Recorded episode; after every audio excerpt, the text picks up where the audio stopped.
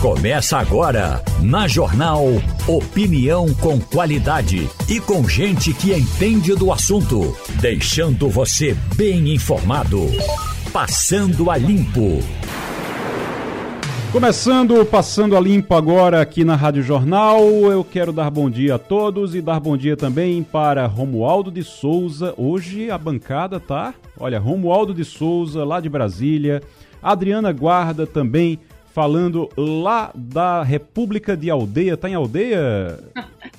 tô em Aldeia, só não tô naquele escritório lá da Jaqueira, nem da Mangueira. Rapaz, eu gosto, da, eu gosto daquele escritório lá porque a gente fica vendo as mangas lá penduradas, é lá no quintal de, de, é. de Adriana. Temos também Maria Luísa Borges. Maria Luísa, muito bom dia. E Ivanildo Sampaio. Bom dia. Bom dia. Ivanildo Sampaio também conosco hoje. Quero saber uma coisa de vocês. Quero saber uma coisa de vocês, porque a maior polêmica agora é em relação à cama de Lula.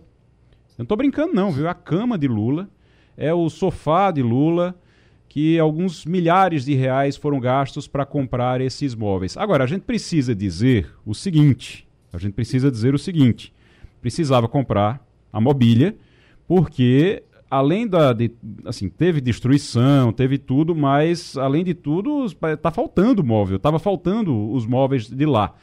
Eu queria entender, Romualdo, como é que funciona isso? Quando um presidente sai, ele tem que deixar a mobília, ele leva a mobília, encosta um caminhão de mudança e leva a mobília. Como é que é quando os deputados, com aqueles apartamentos funcionais também, encosta um caminhão, leva a mobília para casa? É assim que funciona? Vamos pegar do Supremo Tribunal Federal, que são 11 ministros. No STF, eles têm uma cota e aí eles compram os móveis deles. No caso, por exemplo, da ministra Rosa Weber, que tem problemas de coluna, ela tem uma cama especial. Então, a cama especial de Rosa Weber foi comprada com dinheiro de Rosa Weber. Quando ela foi embora, ela leva aquela cama especial para o apartamento dela, porque hoje ela mora, como todos os outros ministros, num apartamento funcional que já está mobiliado. Então, vai embora, deixa a mobília ali prontinha. No caso dos deputados, a Câmara tem 513 deputados, mas só tem 300, 311 ou 310, 300 apartamentos em números redondos. 300 apartamentos. Então, os deputados chegam e chegam com suas respectivas mobílias. Quando vão embora, levam as mobílias. Ou até pode até vender aquilo numa loja de imóveis usados aqui em Brasília. Mas a, o apartamento é entregue limpo. No caso do Senado Federal, é a mesma regra. São 81 senadores, eles têm é, aqueles apartamentos, menos o presidente, que já mora na casa própria, na casa própria do Senado, ele tem aquele apartamento mobiliado, são oito anos, pode trocar uma ou outra mobília, mas se trocar a mobília, é com dinheiro próprio. Vamos pegar no caso do deputado. Teve uma deputada que agora ela resolveu trocar o sofá de entrada, o sofá que recebe as visitas ali no, na sala principal. Aí ela foi na Câmara e perguntou, pediu a informação. A Câmara disse: não, a gente entrega com uma mobília simples. Se a senhora quiser botar o que a senhora quiser botar lá dentro, a senhora pode botar, mas é com seu dinheiro. Ela não trocou. No caso do presidente da República, pegando os últimos exemplos, quando Dilma Rousseff foi eleita presidente da República, ela trouxe uma pequena mobília de Porto Alegre e eh, ela tinha uma mobília em Porto Alegre. Ela era ministra, mas ela tinha uma pequena mobília em Porto Alegre e, e trouxe essa mobília para o Palácio da Alvorada, que é onde ela morava. Quando terminou o mandato dela, na verdade, quando ela foi eh, sofreu o impeachment, veio a equipe do presidente Michel Temer. Lembrando que uhum. Michel Temer era vice-presidente e morava num palácio ao lado, o Palácio do Jaburu. Então, a primeira-dama levou toda a mobília que era do casal e não do Palácio do Jaburu, Sim. que era do casal. E quando eu digo mobília, estou me referindo a equipamentos de cama, mesa e banho. E levou para dentro do Palácio da Alvorada. O que Dilma estava usando e que deixou lá ficou num depósito. Não sabe-se o que foi feito com isso. Terminou o mandato de Temer, veio o mandato de Bolsonaro. A primeira-dama Michele Bolsonaro foi às compras, comprou móveis para o quarto e para a cozinha. Para o quarto da filha, é, quer dizer, das filhas, porque ela tem uma filha e tem uma outra filha com o Bolsonaro, então dois quartos para as filhas e o quarto do casal. Quando foi embora, foi aquele auê todo que a atual primeira-dama disse: não, mas a família que saiu daqui, a família de Bolsonaro, é, de, é, destruiu todo o palácio. E aí Janja foi às compras. Ao ir às compras, ela comprou esses equipamentos que a gente vai falar dos preços eh, detalhados aqui. Na minha avaliação, hum. já para terminar minha intervenção, Sim. Janja foi às compras com um cheque em branco. Não fez tomada de preços. É o que parece, porque você tem, por exemplo, aqui os itens mais caros são um sofá que possui um mecanismo para reclinar cabeça e pés por R$ 65.140. Sofá custou R$ 65.140. E a cama, a cama R$ 42.230. Então a cama custou R$ 42 mil, o sofá 65 mil reais. Ivanildo Sampaio, é caro? É o preço? O que é que você acha? É caro. Mas o dinheiro não é dela, não é do contribuinte. Eu não sei quem fiscaliza isso, quais são as regras que devem ser postas em, em vigor para controlar esse tipo de gasto, não é, Igor? Porque somos nós que estamos pagando. Eu já disse uma vez e vou repetir. Eu tenho a impressão que a primeira dama vai causar mais dor de cabeça ao presidente do que Dona Rosana casou a Fernando Collor de Mello. Espero que eu esteja errado. Eu torço para que dê certo. Mas ela parece empolgada com o cargo, parece uma nova rica. E haja gastar, né? E haja o contribuinte a pagar. Ô, Adriana, o... Oi. existe uma, uma questão que é a seguinte. Você tem que é, lembrar que trata-se de um, de um palácio, trata-se de um prédio público, você não pode comprar qualquer móvel você não pode comprar um móvel de baixa qualidade também, porque a ideia é que aquilo fique para o próximo. Porque, eh, pelo que eu entendi, não é, Romualdo? A ideia é você balança a cabeça aí para eu, eu saber se é isso. É, Romualdo está balançando a cabeça dizendo que é. A ideia é que fique para o próximo presidente. A ideia é que vai ficar para o próximo presidente. Então, assim, tudo bem, é muito caro. Mas, é, pelo que a gente vê aqui, é algo de muita qualidade, Adriano. Mas eu acho, Igor, que mesmo ficando para o próximo presidente, nem que fique para os três próximos presidentes, sei lá por quanto tempo vai durar essa mobília aí milionária, mas assim, destoa muito do discurso do presidente, né? Eu acho que tem essa questão aí também. Não adianta você ficar falando da fome, dizer que todo mundo vai comer três vezes ao dia e sair com uma compra exorbitante dessa, porque chama atenção, sabe? É assintoso, eu acho. É, no total foram R$ 196.770 em seis peças de imóveis para decoração da suíte presidencial do Palácio da Alvorada. E aí, uma cama, dois sofás, duas poltronas no total. A gente falou aqui dos, dos mais caros, é, os, os valores mais altos mas você tem esse valor aqui de 196 mil, quase 200 mil. São dois sofás, duas poltronas e uma cama. Uh, somente a, a, o sofá custou 65 mil e a cama 42 mil. O governo federal informou que a compra se deve ao estado em que foi encontrada a mobília do palácio e que agora os móveis fazem parte do acervo da União é algo que deve durar, Maria Luísa, eh, se for, como disse a Adriana Guarda, para os três próximos presidentes, mas, eh, ou para os próximos presidentes, mas é um valor alto ainda, né? Isso, é um valor alto e eu concordo inteiramente com o que diz a Adriana. É, é, meio aquela história da mulher de César, não basta ser honesta, precisa parecer honesta. O, o discurso do presidente, ele precisa estar afinado com as ações do presidente.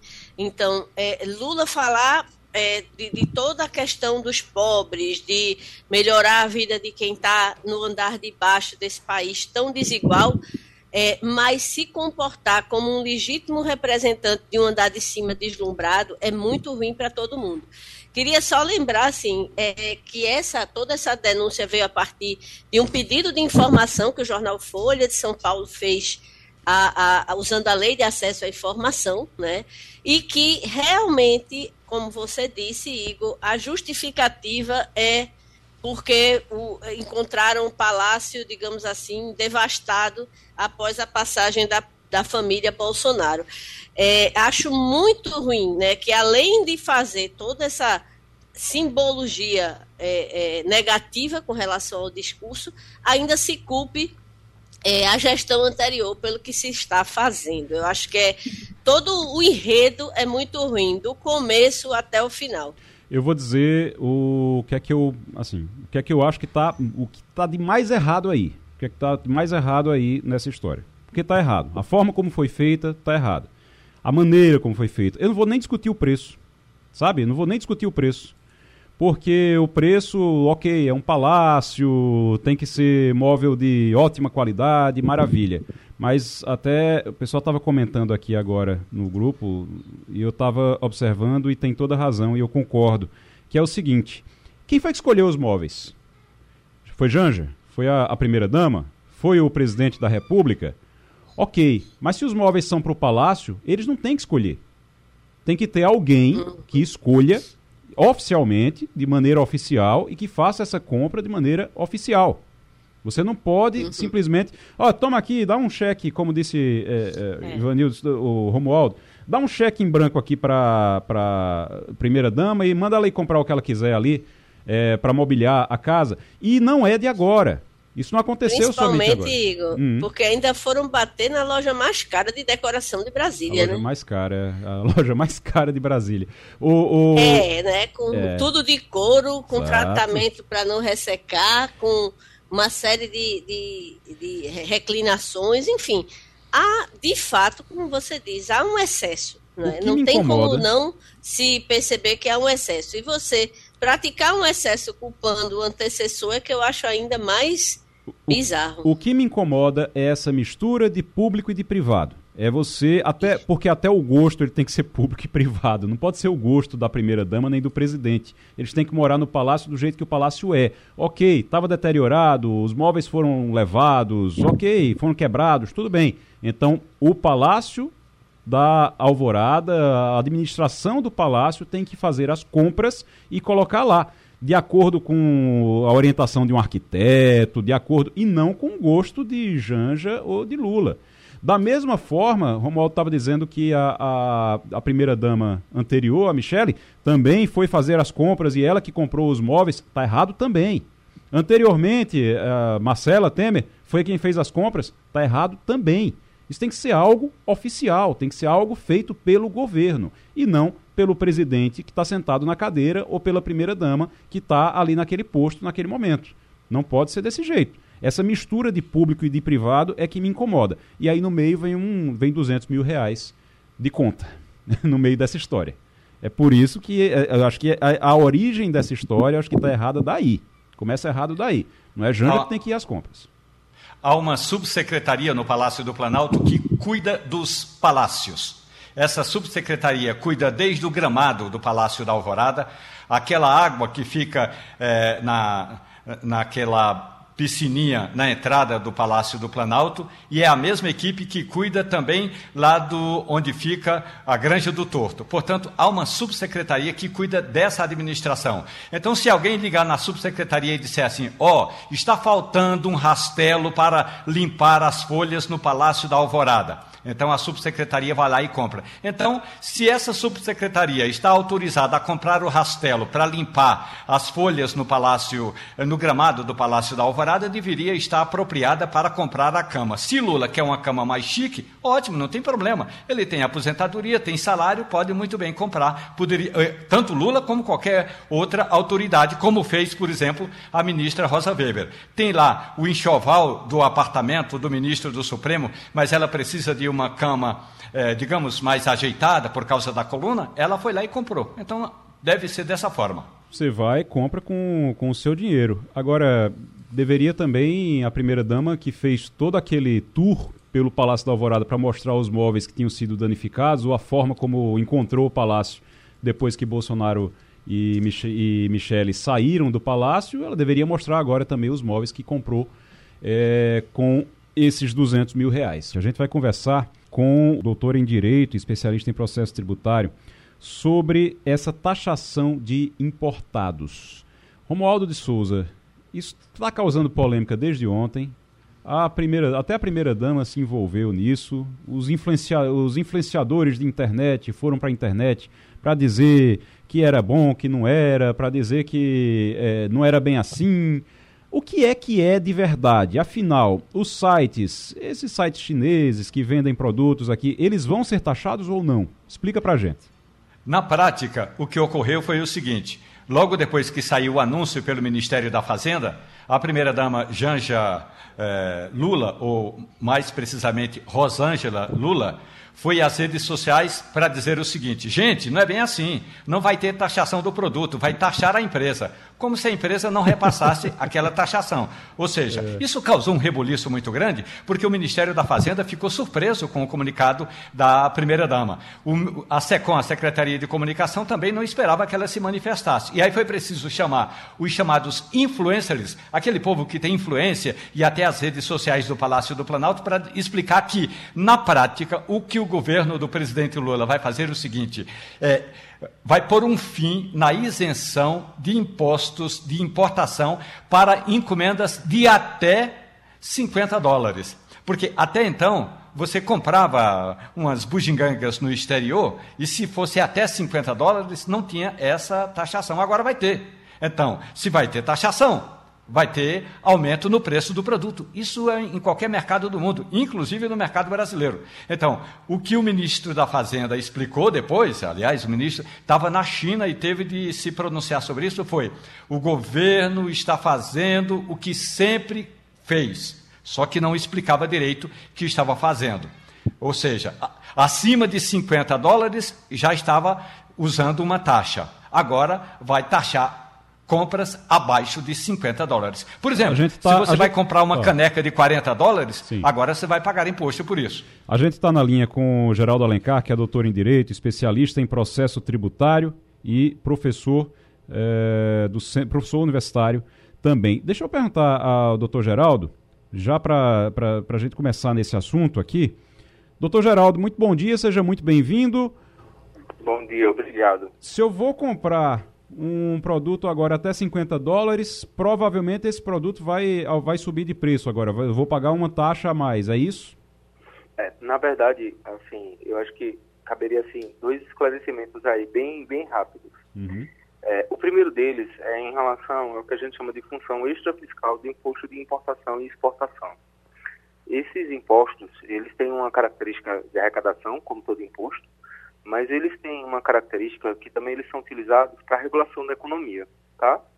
Então, o que o governo, na verdade, está fazendo agora é ajustando né, o que ele chama de perda, de perda fiscal, principalmente pelo que aconteceu durante a pandemia para cá, em que houve um aumento muito grande das compras online, no mundo todo, no Brasil não foi diferente.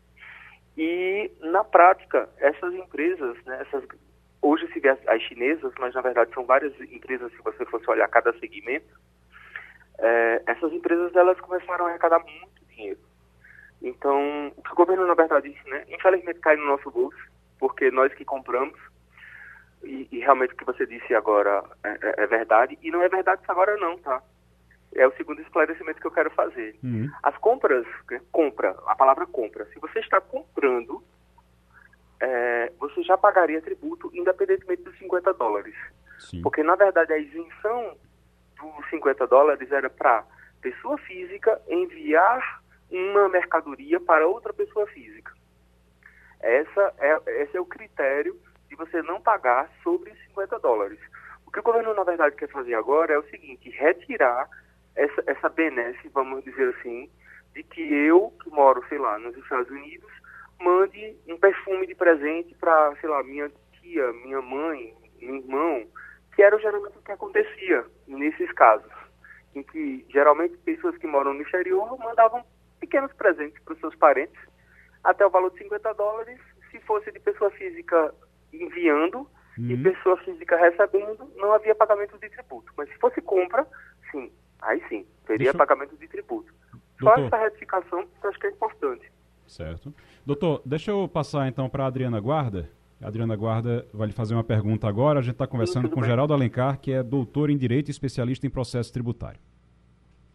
Professor Geraldo, acho que é exatamente essa questão que você colocou aí, da pessoa física, da venda da pessoa física para a pessoa física, que está dando um nó na cabeça do consumidor. A gente precisa explicar o seguinte: quem compra hoje da Shopee e dessas outras empresas, eles ficam do mesmo jeito, não fica? E como era essa venda de, de pessoa para pessoa física, que é onde o governo diz que está o problema, que havia, que há uma possível sonegação, né? Quem eram essas pessoas que vendiam? Quem são essas, na verdade, dizem que são empresas travestidas de pessoas, né? Como é que funciona isso? Porque assim, quem ouve a notícia acha que é a venda direta da Shopee para as pessoas hoje, né? Que mudaria isso. Muda ou não muda? Vamos tentar explicar. Obrigada. Eu acho que, por nada, Adriana, né? Isso. É. Olha, eu acho que primeiro a gente tem que despolitizar essa matéria, tá? Eu sei que, eu sei que é, é quase impossível porque nós estamos em um governo novo e todo governo novo quer imprimir a sua cara, né, a sua face. Mas a questão da tributação no Brasil, acho que o grande problema é que nós já somos muito sobretaxados.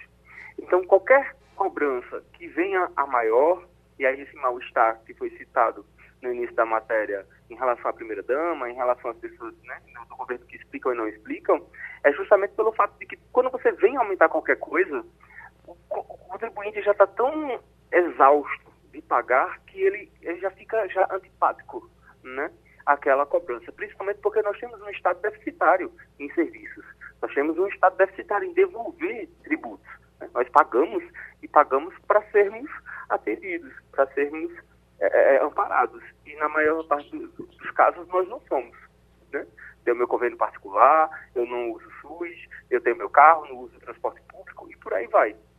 Então isso é a grande antipatia em relação à cobrança de tributos.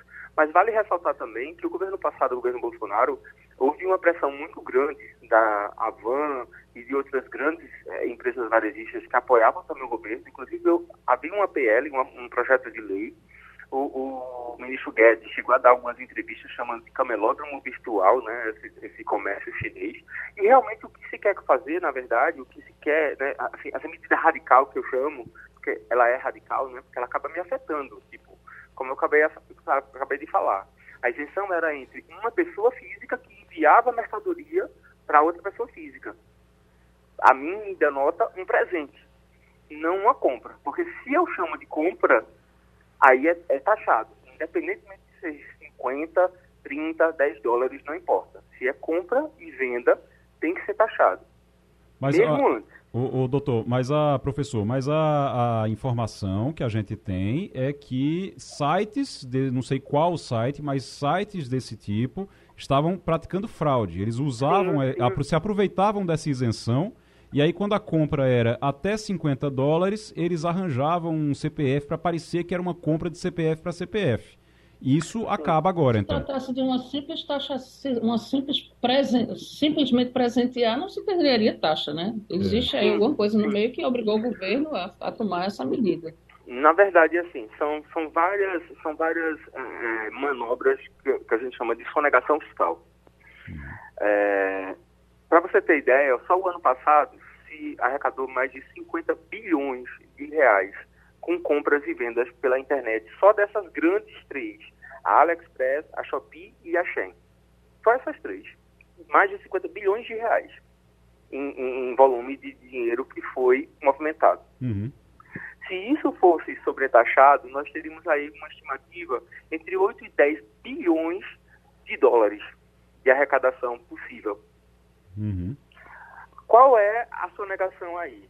São de vários tipos. Primeira, essa questão de se aproveitar que uma pessoa poderia mandar uma mercadoria para outra pessoa e aí eles né, se apropriam, algumas empresas têm se apropriado de seus funcionários, de laranjas, de outras pessoas para fazer essa fraude, para quando passar na Receita Federal, passar como se fosse um presente, até o limite de 50 dólares. Isso. A segunda sonegação, na verdade, é fracionar as compras. Então, eu fiz uma compra, por exemplo, de 120 dólares, é, e aí, ao invés de mandar o meu, meu produto final, né, tudo, tudo junto, geralmente eles mandam em pacotes separados. Que é uma coisa que se percebeu, é uma coisa que se percebeu nos containers. Os containers, ao invés de chegarem com um produto só, eles chegavam com um monte de pacotinhos, milhares de pacotinhos lá dentro. E aí começou-se a, a, perceber isso, viu que tinha alguma coisa errada ali, né? É. Então, qual é a situação hoje, na verdade, vamos, que eu chamo de medida extrema do governo? É barrar tudo. A partir de agora, todo mundo vai ter que pagar. Isso, isso é terrível porque, tipo, acaba me afetando eu, que, que todo ano recebia, sei lá, um presente do meu irmão que mora fora, uma colônia, né, um perfume, um, alguma coisa nesse sentido, né? Sim. Mas ao mesmo tempo também, né, é uma, é uma, eu penso que isso vai ser uma medida que vai ser adotada por um tempo.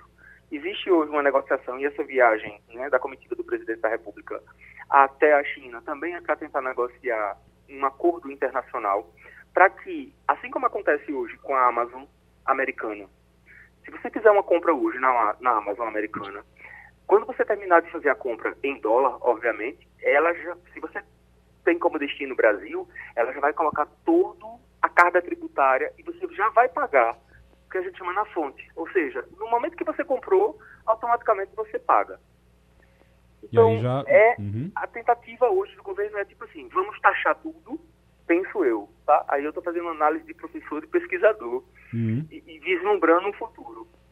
Ele está taxando todo mundo agora para passar uma peneira fina e lá na frente quando ele conseguir implementar esses acordos e essas compras começarem a ser taxadas, que a gente chama na fonte, aí ele vai flexibilizar e essa medida ela volta, porque como eu acabei de falar no início, o imposto de importação ele serve justamente para regular questões econômicas, porque uhum. o fim disso tudo, as pessoas também têm que, têm que se observar, por exemplo, é, a Renner, que concorre com a Shein, a Shopee, que concorre, concorre hoje, né, sofridamente o, Mercado Livre, a AliExpress, que concorre com a Magalu. Né?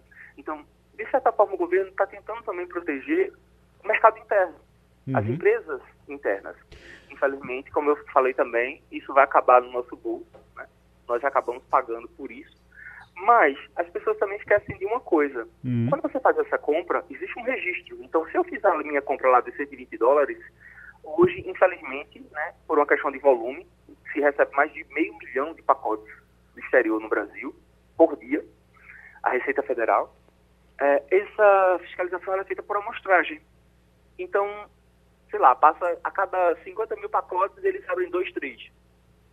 Se eu caísse no azar de um dos meus pacotes lá fracionados, daquela compra de 120, uhum. fosse fiscalizado, ele iria me pegar. Por quê? Porque a minha compra, ela é, não é de 40, não é de 30, ela era de 120. É uma compra maior, né? E aí acaba. Então, de acaba... Forma, é. você iria cair de toda forma, entende? Acabaria chamando atenção também para a fiscalização. Doutor, professor Geraldo Alencar, doutor em Direito, especialista em processo tributário, muito obrigado pela participação. Conexão Portugal, com Antônio Martins. De volta com o Passando a Limpo e já direto com Lisboa, nossa conexão direto com Lisboa. Antônio Martins, muito bom dia. Boa tarde aí para você, bom dia aqui. Bom dia, Igor. Bom dia a todos, bancada. Vou, e a todos os ouvintes. Vou passar direto para Maria Luísa Borges para a gente começar já nossos, nossa, nossa conversa. Okay. Bom dia, Martins. Boa tarde. É, eu não, eu estava querendo saber de você aí como é que está. Se tem alguma repercussão da visita de Lula à China pela, pelo ambiente europeu? Bom dia, Maria Luísa. É, olha, está sendo, é, enfim, noticiado aqui, né? Não tem ainda nenhum tipo de juízo de valor em relação à a, a, visita, mas está sendo mostrada. E todos os, os é, acontecimentos como a, a, como é que se diz? A a posse da, da Dilma Rousseff como presidente da, do Banco dos BRICS, né, o encontro do, do os, encontros que vão existir ainda também com, com Xi Jinping e tal. Enfim, é, há uma repercussão porque, como eu já disse aqui algumas vezes, o Brasil é um parceiro muito importante para Portugal, há uma comunidade brasileira aqui muito grande e todos esses passos que são dados pelo governo brasileiro né? não só na revisita da China, mas também o que a gente viu agora sobre o arcabouço fiscal, é, sobre é, as questões também das, da, das violências nas escolas, né? tudo isso está sendo muito acompanhado. Né?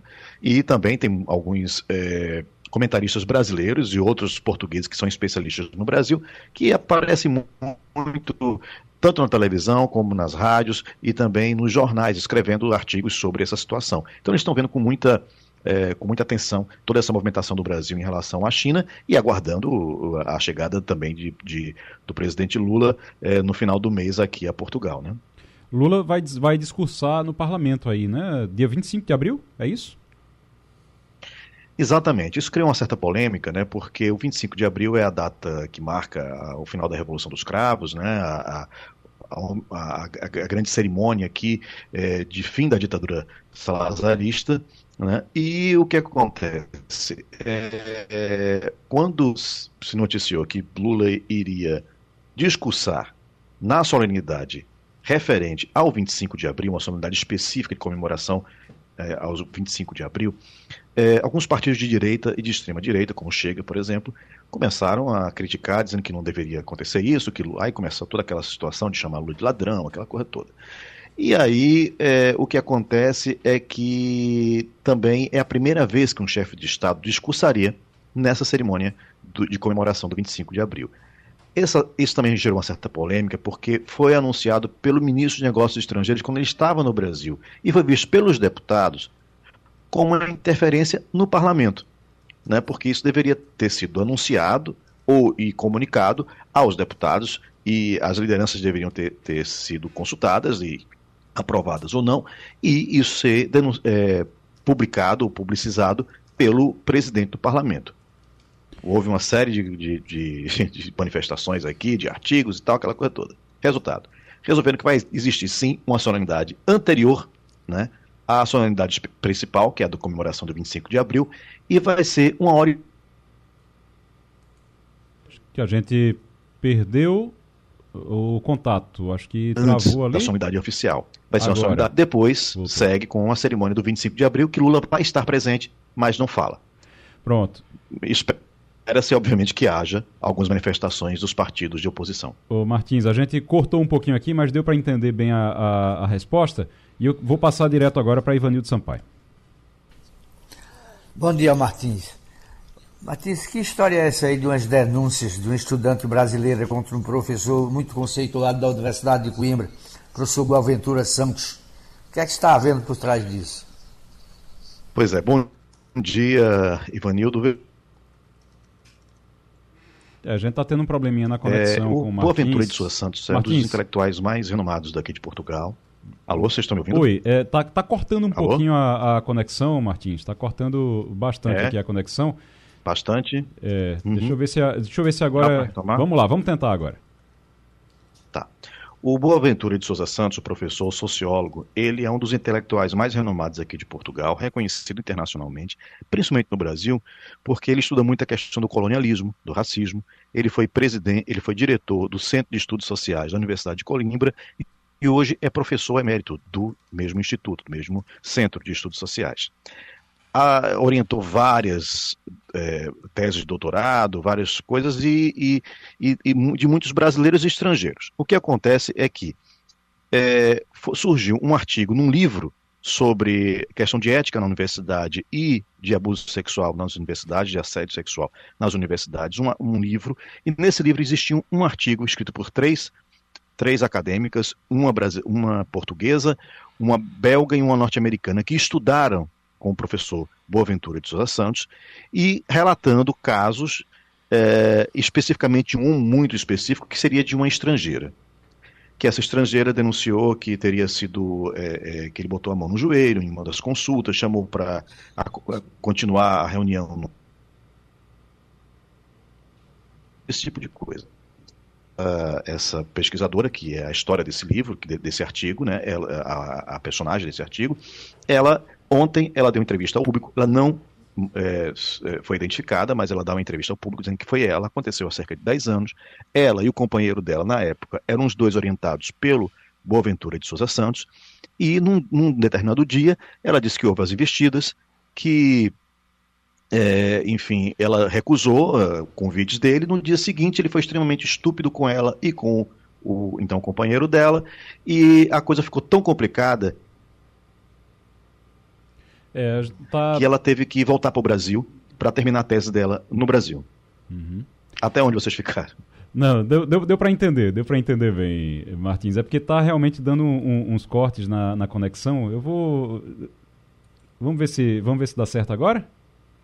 A gente tá com um probleminha. Bora. Eu acho que tem algum probleminha na conexão. A imagem tá normal, o áudio é que fica cortando, picotando um pouquinho aqui pra gente. Mas vamos lá. Vamos seguindo. Tá certo. Vamos, vamos... Aí, sim, aí como aí, é que tá essa história? Aí o que acontece é que essa voltou para o Brasil, fez a tese dela no Brasil, enfim, a, a, a contactá-la no Brasil, foi até o Brasil, tentou conversar com ela, tentou pedir desculpas, mas ela disse que não. Né, é, realmente está tá difícil. Vamos... Sido extremamente moral e sexualmente. Uhum.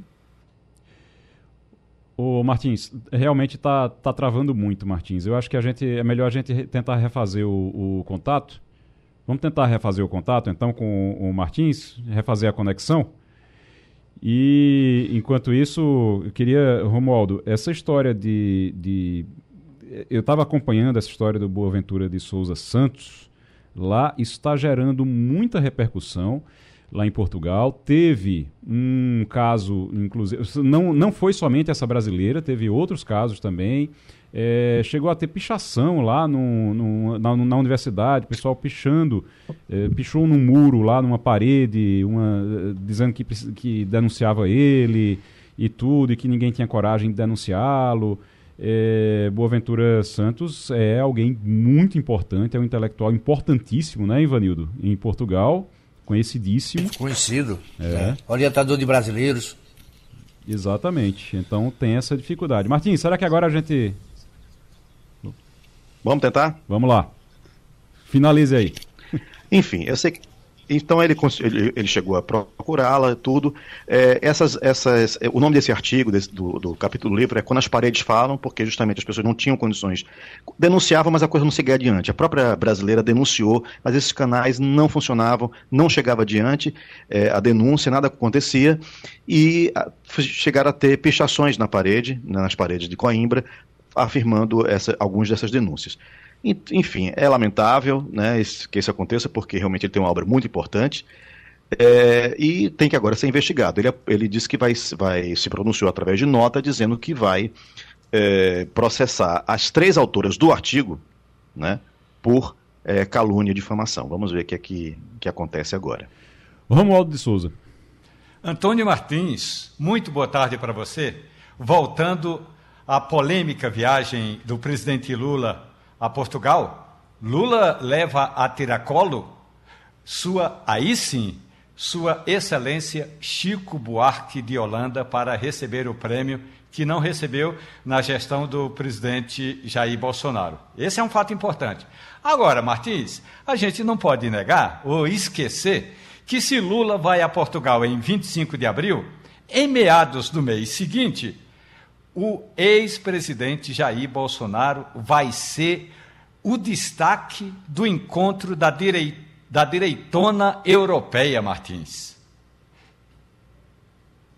Pois é, Romualdo, bom dia. É, ele marcou logo depois é, dessa visita de Lula, vai ser no início de maio, né?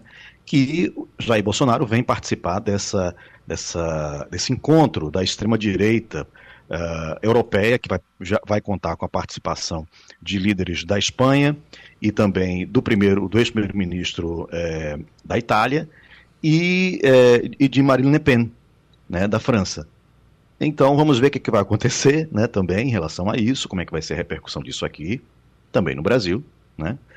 E, enfim, é, vamos ver o, o, qual, é, qual vai ser o discurso e qual vai ser também a reação à visita do Lula, né, que teria terá acontecido alguns dias antes, né?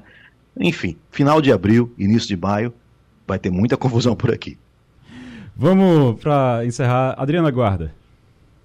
Então, eu queria que você falasse um pouquinho para a gente que disputa é essa entre advogados brasileiros e portugueses. O que é que está vendo aí?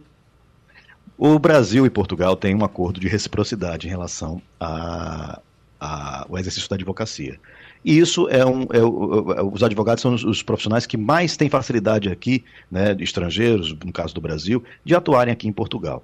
Só que é, a Ordem dos Advogados de Portugal, que seria a OAB no Brasil, né, a Ordem dos Advogados do Brasil, a Ordem dos Advogados aqui em Portugal, ela é, publicou uma nota dizendo que está tá revendo esse acordo de reciprocidade em conjunto com a OAB.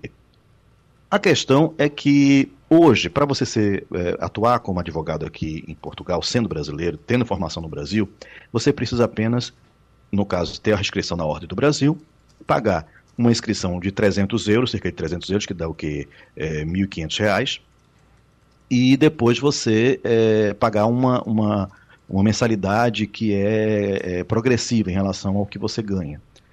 Enfim, não precisa de fazer estágio, não precisa fazer curso, prova, nada. E é, eles já estão. A ideia é que haja aí algum tipo de, de, de restrição. Né?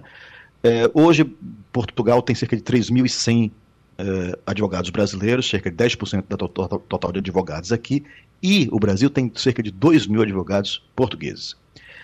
A questão é que há, uma, há também cada vez mais uma migração maior, mas também mais negócios, internacionalização das empresas, a profissão de advogado cada vez mais ela é, é, acaba sendo é, é, passa por, front, por, de fronteiras, né, atravessa fronteiras. Então tem pessoas que têm escritórios aqui, escritórios no Brasil, atuam como conselheiros em, em, Nova York, alguma coisa, principalmente essa área empresarial com a internacionalização das empresas. Então, até que ponto isso vai prejudicar, inclusive aquelas empresas que estão no processo de internacionalização, porque Portugal é a porta de entrada para a Europa, para o mercado europeu. E também a migração. Tem muita gente que é especializada em imigração. Então, é, vamos ver o que, que vai acontecer, que tipo de revisão vai ser essa, né? Ontem e hoje, não melhor, começou, vai começar, começou hoje, vai até amanhã, um seminário de advogados brasileiros que estão discutindo essa, essa questão e dizendo que na prática já está existindo uma restrição.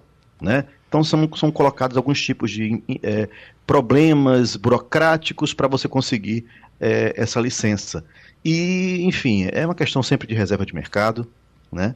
Que acontece aqui, acontece no Brasil também. E vamos ver como é que isso se resolve, né? É interesse dos dois países, imagino, e das duas, a princípio, ordens, se for uma coisa realmente recíproca, né? E os números são até parecidos, né? 2 mil lá, 3 mil aqui, considerando, uh, sem considerar a proporção aí de, de, população, né? Que é outra coisa. Mas vamos ver como é que essas duas ordens se resolvem e qual vai ser a pressão dos advogados aqui, brasileiros, brasileiros para conseguir isso. Conexão Portugal, Antônio Martins, muito obrigado. Você vai almoçar aí agora? Tá na hora do, do, almoço? Não, eu tenho um compromisso aqui profissional, vou ter que sair correndo. Vamos lá então, valeu. Tchau, tchau, Martins, até semana que vem. Passando a limpo. De volta com o Passando a Limpo, ganhei agora o que é isso aqui? É Jujuba. A ação da TV Jornal, olha só, a caravana da TV Jornal. Rapaz, eu adoro Jujuba. Minha, minha mulher minha mulher é dentista, viu? Isso aqui dá bronca lá em casa. Isso aqui dá, dá confusão lá em casa. Mas a caravana da TV Jornal.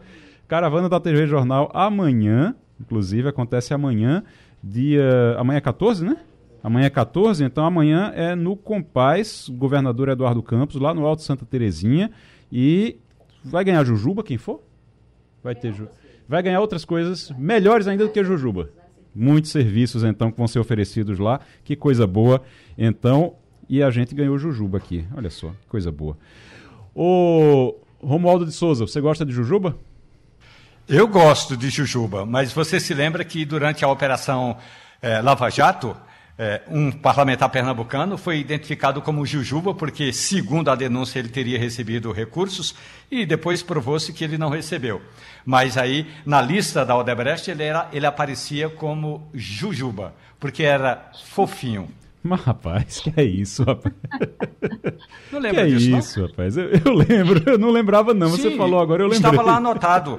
O deputado, é, uhum. isso é público, portanto, é Bruno Araújo, Jujuba. E aí, entre aspas, fofinho.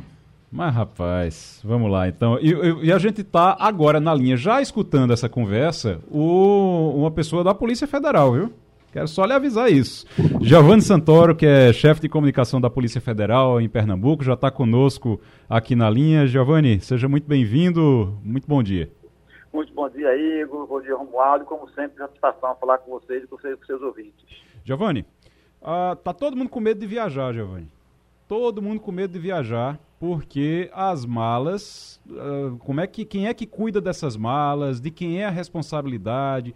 Tem gente em aeroporto, eu já vi gente em aeroporto fazendo selfie com mala, fica fazendo selfie com mala para mostrar, ó, minha mala é essa aqui, essa azul, minha mala é essa aqui, essa rosa, que é para garantir, ou pelo menos a pessoa acha que garante, que quando chegar lá na, na, no destino, vai poder mostrar a foto e dizer, aqui, a mala que eu embarquei foi essa. Isso funciona? Não. Tá todo mundo com medo porque duas turistas brasileiras acabaram presas na Alemanha depois de uma troca de mala dentro do aeroporto de Guarulhos.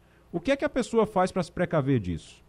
Pois é, meu amigo, e depois de 38 dias na prisão, só Deus sabe o que essas duas mulheres passaram lá é, mentalmente, emocionalmente, a família. Então é algo que realmente é muito constrangedor e são coisas assim que marcam a pessoa para o resto da vida. Principalmente porque essa coisa se torna pública e mesmo que a pessoa seja considerada como foi aqui o caso inocente, mas isso marca muito a pessoa. Então, isso, Igor, é uma das formas, sim, da pessoa se precaver para, em caso acontecer uma situação dessa, ter pelo menos alguma prova, alguma coisa para mostrar que aquela mala não era da pessoa. Mas não só a questão de filmar, de, de fotografar a mala, mas também o peso da mala. Porque o que é que acontece? Com o peso e com a foto da mala, via de regra, é, vai chegar lá com um peso totalmente diferente. Então, existe pelo menos a possibilidade de se contestar e enviar essas fotos como foi orientada pela superintendente lá de Goiás, para a família, porque às vezes nessas viagens internacionais é, não tem como muitas das vezes acessar o celular, ah, então é necessário que tenha feito esse tipo de backup para a própria família para poder ah, se resguardar. Mas, em determinadas situações, a pessoa vai ter que ser presa sim, isso vai servir como prova, mas vai ter que passar por todo o processo para que as pessoas possam, então, provar sua inocência. No caso específico do que aconteceu, você, a gente vê claramente a existência de pessoas que são cooptadas por esses traficantes para poder trocar essas malas e a etiqueta. Então é algo muito sério. E quando isso acontece, é claro que os responsáveis, que são, via de regra, os, é, os coordenadores dos aeroportos, né, a Polícia Federal está na restrita e faz investigação, é, tem que realmente, a gente sempre tem, pelo menos a experiência que a gente tem aqui em Recife, é quando acontece um caso não como esse, mas parecido, se tem uma reunião para que todos possam criar é, protocolos para que casos como esse não voltem a acontecer. E como a gente viu ali, foi tudo filmado, mas existiam pontos cegos na qual eles trocaram a mala. Apesar de ter toda a filmagem e ver esse suspeito fazendo isso, mas ainda existiam pontos cegos. E esses pontos cegos têm que ser eliminados para que casos como esse não voltem a acontecer. Nossa bancada tem Maria Luísa Borges, Romualdo de Souza, Adriana Guarda e Ivanildo Sampaio. Vamos com Ivanildo Sampaio agora. A gente está conversando com Giovanni Santoro, chefe de comunicação da Polícia Federal em Pernambuco. Ivanildo. Bom dia, Giovanni. Giovanni, a gente sabe que o prejuízo que essas duas moças sofreram, não há nada no mundo que pague. Se elas tivessem que entrar na justiça, entrariam contra quem? Contra a polícia alemã, contra o aeroporto de São Paulo, enfim, como é que ficaria uma situação jurídica delas duas se demandasse da justiça? Eu acho que juridicamente teria que entrar contra uma ação por dano moral, indenização contra a administração do aeroporto na qual essas malas delas foram trocadas. Porque, como você bem falou aí, é uma situação bastante constrangedora e marca a pessoa para o resto da vida. Agora, é, veja só, quando a gente faz essas investigações no aeroportos, é, e, uma, e, se passa em mala dessas de cocaína e outra polícia apreende, para a gente é uma, tem uma certa frustração, porque passou despercebido na nossa fiscalização. É por isso que, quando isso aconteceu, a Polícia Federal se empenhou o máximo, foi uma investigação nossa, para descobrir quais foram as circunstâncias que essas malas passadas não, não foram percebidas.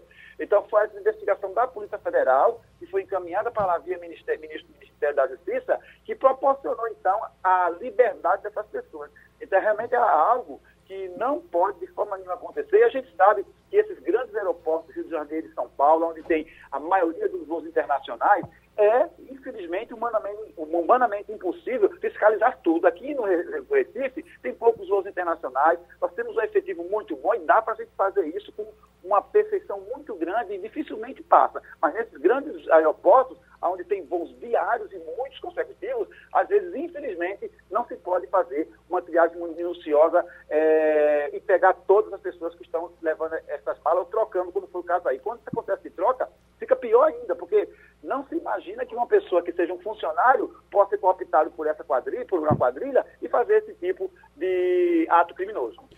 Romualdo de Souza. Giovanni Santoro, muito bom dia para o senhor. Olha, de fiscalização eh, de enfrentamento, nesses programas de enfrentamento às drogas nos aeroportos, a única coisa que eu conheço é aquele programa que aparece sempre numa dessas redes de streaming, porque o meu filho é dublador da Eurochannel e, em geral, ele é, ele é aquele delegado durão. então eu assisto para valorizar o trabalho do Dom Diego, meu filho. Então não entendo absolutamente nada de, de, combate às drogas. Mas eu fico pensando aqui, Giovanni, duas alternativas. A primeira delas é que quando a gente chega no aeroporto, tem aquelas companhias que dizem: o senhor não quer enrolar sua mala? Aí eu lhe pergunto: essa seria uma boa saída? Já despachar a mala enrolada com aquele plástico é, para deixar a, a mala mais segura? E a outra é a seguinte: se eu fosse o delegado da Polícia Federal lá no aeroporto de Frankfurt, eu teria feito o seguinte: deixa as malas passar entrega pra, e avisa para as moças: olha, nós vamos monitorá-las porque vocês vão ser abordados por uma quadrilha. E aí prenderia as, a quadrilha e soltaria as moças. Perfeito, Romualdo. Eu acho que a questão de, da embalagem dessa, de, dessas malas, o que vem a, a, a, a tornar mais difícil a violação, tudo é bem-vindo. É por isso que realmente, quanto mais segurança tiver, melhor. O grande problema, Romualdo, é que essa mala é, que foi trocada, foi colocada uma outra mala que não aquela, então não necessariamente eles têm que violar uma mala, eles têm apenas que trocar a etiqueta para colocar numa mala que eles já prepararam para dar a transparecer que aquela mala é da pessoa. Mas a mala da pessoa, infelizmente, aí não tem assim, nenhum tipo de, é, de, de, de, facilidade. Por quê? Porque a mala ela é excluída. Via de regra, a gente fica pensando aqui, quando essa mala chegasse lá que não era dela, que era outra mala, apenas a etiqueta estava com o nome dela, é, essa mala, já existiriam pessoas lá dentro da própria companhia ou iam, iam pegar essa mala, então a gente tem que analisar agora tudo isso, toda essa circunstância, para saber o que aconteceu. Porque, via de regra, é, haveria que ter alguém lá esperando, ou a participação de algum funcionário que já estava de comum acordo com essa quadrilha para receber essa mala. Por isso que é importante realmente a fotografia, é importante fazer essa questão aí, para provar que aquela mala, nem a cor, nem a característica batia com a mala original que foi despachada aqui no Brasil. Então, é algo realmente que espanta e que tem que ser é, levado em consideração, e nós, como polícia, e o aeroporto também, como administração, tem que cada vez mais criar mecanismos para evitar esse tipo de situação acontecer, principalmente na contratação desses funcionários. Via de regra, um funcionário desse, ele, ele passa por uma, uma, uma pesquisa de antecedentes criminais para ver se ele não tem nenhum processo, mas as quadrilhas coapitam exatamente pessoas, Romualdo, que não têm antecedentes criminais. Então, cada vez mais a gente tem que aperfeiçoar e estar atento a esse tipo de conduta criminosa. Maria Luísa Borges. Tudo bem, Giovanni? Obrigada por estar aí conversando com a gente. É, tem uma coisa que você falou no começo da sua fala sobre é, fazer uma reunião para evitar ponto cego, para tentar evitar que aquilo se repita, porque de fato foi chocante ver a facilidade com que aquelas pessoas cometeram o, o crime de trocar as etiquetas da mala. Não dá a sensação de que a gente está tentando trocar a fechadura depois que o ladrão entrou? É, não, a gente não está sendo muito reativa. Falar a gente é, é, é, a força policial do Brasil como um todo não está sendo muito reativa com relação a, a, a esse tipo de, de crime, porque você chega nos Estados Unidos, é, é uma baita burocracia que hoje agora a gente entende porque é, com cada mala uma mala que tiver abandonada ela é retirada é explodida há tantos passos. É, é, a, essa atuação dessa quadrilha pelo menos a mim posso estar enganada passou a impressão de que a gente tem ainda muitos ralos a tentar sanar com você plenamente, viu, minha amiga? Concordo com você plenamente. É, esse não foi o primeiro caso que aconteceu e também não vai ser o último. Então é necessário realmente que a gente esteja cada vez mais se antecipando a esses fatos para que pessoas inocentes não possam ser cada vez mais penalizadas com esse tipo de conduta criminosa dessas quadrilhas. É, quando existe a participação de funcionários, e aí sim é que se torna mais difícil ainda. Então, como, como esse episódio aconteceu, ah, então se chama a a, atenção e todo mundo começa a criar esses protocolos para evitar que fatos como esse voltem a acontecer. Porém, é, diuturnamente, a Polícia Federal tem trabalhado nesses aeroportos para evitar que esse tipo de conduta criminosa aconteça, mas quando existe a participação de um funcionário, fica às vezes muito mais difícil, porque, só citando um exemplo, quando existe, por exemplo, fraudes em benefício do INSS, o sistema é perfeito, mas tem que existir a participação participação de um funcionário para poder inserir aqueles dados falsos, a fim de que aquele benefício fraudulento seja concedido. Então, quando existe essa participação do funcionário, a gente nunca espera que um funcionário desse tenha conduta ou seja cooptado por essas quadrilhas. Então, concordo com você plenamente. A gente tem cada vez mais é, está nos aperfeiçoando, nos antecipando para que esse tipo de conduta criminosa não aconteça. E acredito que isso vai sempre acontecer. Precisa, às vezes, infelizmente, um fato ruim desse acontecer para que a gente possa é, é, despertar para esse fato. Adriana Guarda, você está com medo de viajar? Faça a sua pergunta aí para Giovanni Santoro. Olha, Giovanni, bom dia. Eu acho que, na verdade, é uma situação assim, desoladora, né? desanimadora, que a, a sensação que dá é que o passageiro está vulnerável de tudo, né? O passageiro sofre com as companhias aéreas, o passageiro sofre com extravio de mala, o passageiro sofre com o roubo da sua mala, né, de item dentro da sua mala, que já aconteceu no Brasil, e o passageiro agora é preso também com, com droga. É, fica, é uma situação bem complicada. Você falou aí, Giovanni, que num aeroporto como o de Pernambuco, né, é mais fácil controlar porque é um aeroporto menor. Mas nesses aeroportos não teria que ter uma proporcionalidade também. Se circula mais gente, tem que ter mais segurança. E o que é que se faz também com esses funcionários? Deixa todo mundo agir. Tem que, não, alguém tem uma conduta errada ali, mas, mas tem que se achar quem tem a conduta errada, né? Tem que se investigar e achar, porque o prejuízo é gigante, né? Exatamente. Por isso que, em, quando aconteceu esse episódio lá em Frankfurt, é, como a Polícia Federal sempre está atenta a essa questão da investigação, nós solicitamos logo às câmaras, porque é, é, nós procuramos saber qual foi o percurso que essa mala fez, e aí foi onde chegou a conclusão que essas eh, mulheres foram completamente vítimas dessa quadrilha. E agora, se porventura não tivesse pelo menos esse equipamento de segurança para poder identificar essas pessoas, seria muito mais difícil. Então, a partir do momento que acontece e há essa troca, então é necessário que a gente possa, juntamente com as pessoas da organização do aeroporto, evitar que essas coisas possam acontecer cada vez mais antecipando aos fatos e criando um mecanismo para que fatos como esse não voltem a acontecer. Concordo plenamente com você. Então, não se, é, eu estou aqui falando em nome da Polícia Federal, mas eu sei diuturnamente o trabalho, o esforço, o sacrifício que esses policiais diuturnamente têm na questão da detectação pra, de, de, desses bandidos para que esses fatos não possam acontecer. E, com certeza, boa vontade de nossa parte e também, principalmente aqui, da administração do aeroporto, não faltam para que a gente possa se aperfeiçoar cada vez mais. Aconteceu, foi um fato lamentável, mas posso lhe garantir a todos vocês, não é por falta de dedicação e esforço da gente que esses fatos acontecem, não é? Giovanni, só para a gente encerrar. Giovanni Santoro tira férias e vai viajar, vai para Alemanha. Tirar, tirar férias. Nunca lhe vi de férias, mas, mas digamos que você tire férias e você vai viajar. Qual é a precaução que você vai tomar? Você vai tirar foto com a, com a, com a mala? Você vai fazer o quê? Olha, dê, dê a lista aí do que, olha, é que tem que fazer. Daqui para frente, infelizmente, a gente tem que tomar precaução para que essas coisas não possam acontecer. Tira foto da mala, tira foto do peso, faz um backup enviando para os seus familiares e quando isso chegar lá acontecer, a pessoa tem pelo menos algum subsídio para poder demonstrar que aquela mala não é da pessoa. Infelizmente agora, é, é, é, felizmente, é, agora, esse tipo de conduta tem que ter algum, algum protocolo de segurança para que essas malas elas possam ser identificadas sem precisar que as pessoas possam ser presas. Como isso vai ser feito, eu não sei, mas é necessário cada vez mais estar atento com relação a essas questões de segurança.